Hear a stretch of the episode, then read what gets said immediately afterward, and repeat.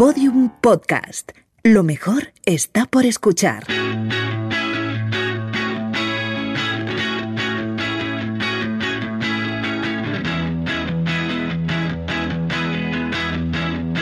La redada.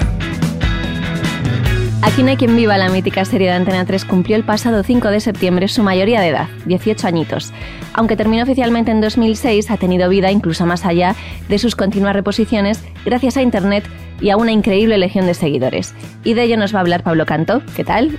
¿Qué tal, Lucía? Pues así es, estoy muy contento de hablar de esto por dos cosas. Eh, una, porque en mi casa, esto no es broma, suele haber un capítulo de Aquí no hay quien viva casi siempre de, fondo. sí, así como sonando. Sí, sí, sí, porque mi pareja es súper, súper fan y la ve eh, en bucle. O sea, termina la última temporada y vuelve a arrancar con el capítulo 1 en, en, el mismo día.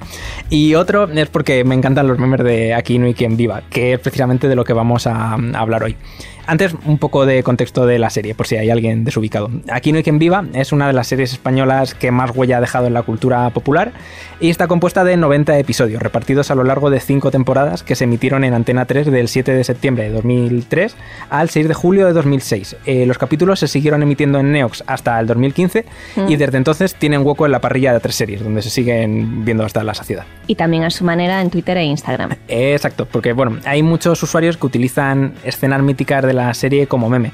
Pero eh, más allá de las referencias puntuales de usuarios en redes sociales, pues hay comunidades y canales enteros que se dedican exclusivamente a hacer bromas sobre aquí no hay quien viva, como arroba universo aquí no hay quien viva, con más de 83.000 seguidores, o frases aquí no hay quien viva, con 15.000 seguidores, o en Instagram aquí no hay quien viva sobres, que hace sobres escritos a mano con frases míticas de la serie. ¿Mm? Eh, mi compañero Emilio Sánchez del País eh, incluso le preguntó a Alberto Caballero, que es el co-creador de la serie, si él tenía una cuenta de memes favorita de aquí no hay quien viva, y dijo y punto en boca, que es una cuenta de Twitter que tiene cerca de 20.000 seguidores y comenta la actualidad usando fragmentos de Aquí no hay quien viva. Así que los creadores son conscientes de esta segunda vida de la serie. Sí, sí, sí. De hecho, Alberto Caballero es muy activo en, Instagram y suele dar like a, memes o a creaciones de los fans que, les molen.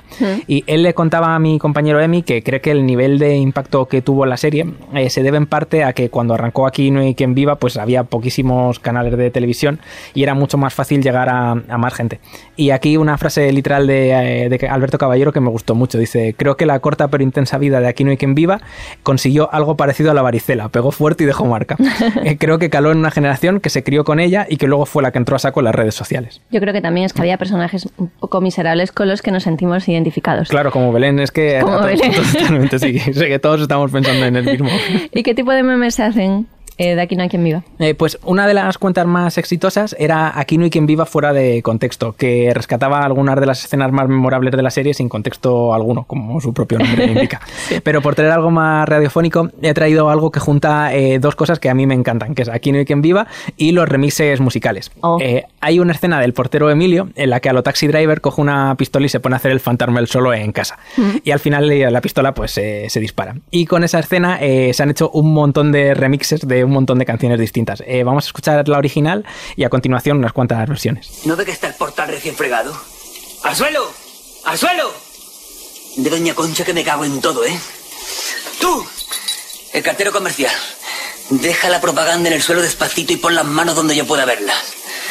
Este portal es mío, ¿comprendéis? Y el que cierre mal la bolsa de basura, ¿eh?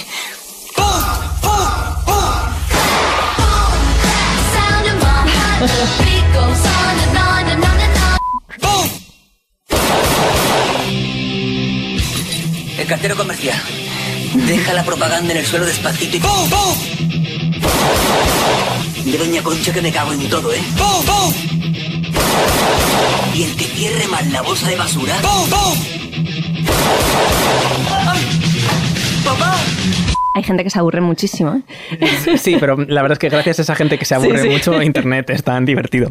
Eh, por cierto, eh, hablando de gente que se aburre mucho, si tenéis tiempo y ganas de aprender idiomas, ¿Mm? aquí hay quien viva se versionó casi palabra por palabra en muchos países. Hay versión colombiana, versión chilena, versión argentina e incluso francesa y portuguesa. si te parece, Lucía, me gustaría despedirme con la canción de la serie, pero la portuguesa. Me parece estupendo, parece más estupendo. Gracias, Pablo. Gracias. Obrigado. Obrigado. Aquí, aquí, aquí, no quien viva, aquí no, aquí no. Aqui, aqui, aqui, não quem viva, aqui não, aqui não. Eu não podia imaginar No dia em que este prédio vim parar Fugi do stress, da agitação Era o dia a dia nesta confusão Aqui, aqui, aqui não há quem viva Aqui não, aqui não Bueno, pues hasta aquí el podcast de hoy, pero antes de marcharnos, ficción.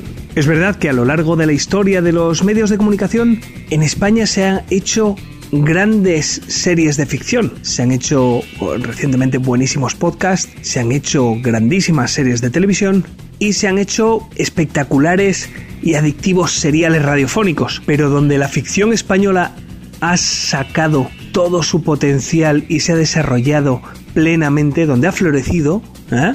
con, ese colorido. Eh, que tiene, ha sido en LinkedIn. No tenéis más que daros una vuelta, buscáis a gente que conocéis y os vais a encontrar con un chorreo de cargos que no se sabe ni qué son, ni a dónde van, ni de dónde vienen, pero que tienen unos nombres maravillosos que probablemente van acompañados de panoja, aunque solo sea, coño, por, por- por- haber tenido la imaginación, ¿no? De ponerse ese nombretón ahí. Executive Chief Officer Production Clandemore. Y bueno, no, se sabe qué haces. Pero qué nombraco, mola, mola.